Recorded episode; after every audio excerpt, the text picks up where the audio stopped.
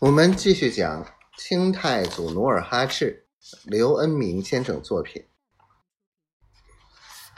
此人正是梨花。五年前，他去找努尔哈赤，被全长安巧言哄走之后，他就改名万梨花，流落在辽东边墙里外，靠卖唱为生。他走街串巷。赶庙上市，四海为家，积攒了几个钱，想资助努尔哈赤的事业。几年来，他惦记着努尔哈赤，夜里梦见努尔哈赤，因为他不想再去打搅他，给他带去痛苦、麻烦、危险。他也不想总是高兴而去，败兴而归。近日。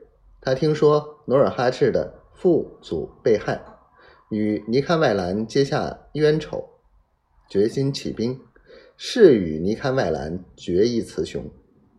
他就暗地里注视着努尔哈赤的行动，打听心上人的消息。图伦之战，他听说尼堪外兰潜逃，就心急火燎的四处打听，搜寻着。尼堪外兰的踪迹。昨天他在抚顺马市巧遇二爷范江湖，打听到尼堪外兰的下落，就当日由二爷陪着来到了甲板。此刻，他站在尼堪外兰的屋里，目睹尼堪外兰的五短身材、倭瓜似的胖脸。胡椒粒儿似的耗子眼，觉得一阵恶心。正是眼前这个恶魔唆使爪牙闯入马市，对他威逼胁迫，企图抢人，就是他耍阴谋、设圈套、谋害他敬佩的人。小娘子，唱一段吧，城主有的是钱。诺米娜不怀好意的笑着说：“梨花瞥了诺米娜一眼，理了理额前的发帘，敲起八角鼓，分别用汉语和女真语唱了两小段小曲。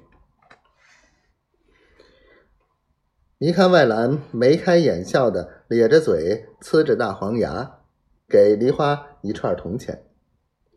小娘子今晚就。”留在我们家里吧。哼，跑江湖的向来卖艺不卖身，重义不重命。城主，梨花把接接过的铜钱往桌上一摔，转身就走。梨花回到破庙，放下八角鼓，找到二爷，说：“二爷，俺有件急事，想请您去一趟。”烟筒山。